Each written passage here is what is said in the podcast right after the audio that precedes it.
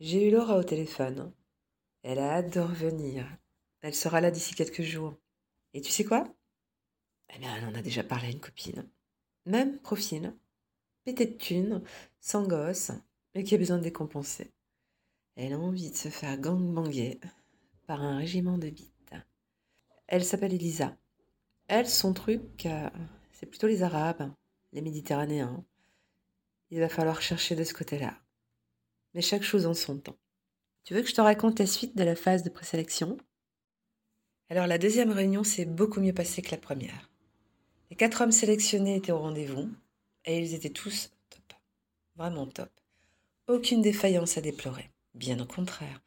Ils bandaient déjà comme des taureaux en sortant leur queue de leurs pantalons une belle brochette de belles bites que j'ai sucées une à une. Mais je ne sais vraiment pas ce que j'avais ce jour-là. Mais j'avais faim de queue. J'étais aussi tellement soulagée qu'ils bandent bien, pas comme la dernière fois. Et je me suis régalée de les sucer et de me faire baiser.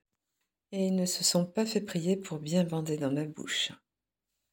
Après, quand je me suis mise sur les lits, ils sont venus me prendre et m'ont pilonné le cul les uns après les autres, comme des pros. On les a tous sélectionnés, évidemment. Mieux en avoir trop que pas assez. En plus, les mecs étaient de bonne humeur, euh, vraiment super sympa.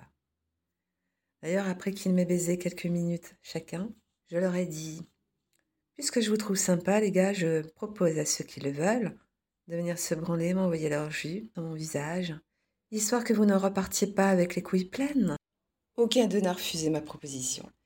Ils m'ont entouré de par deux pour venir gicler sur mon visage. Hmm.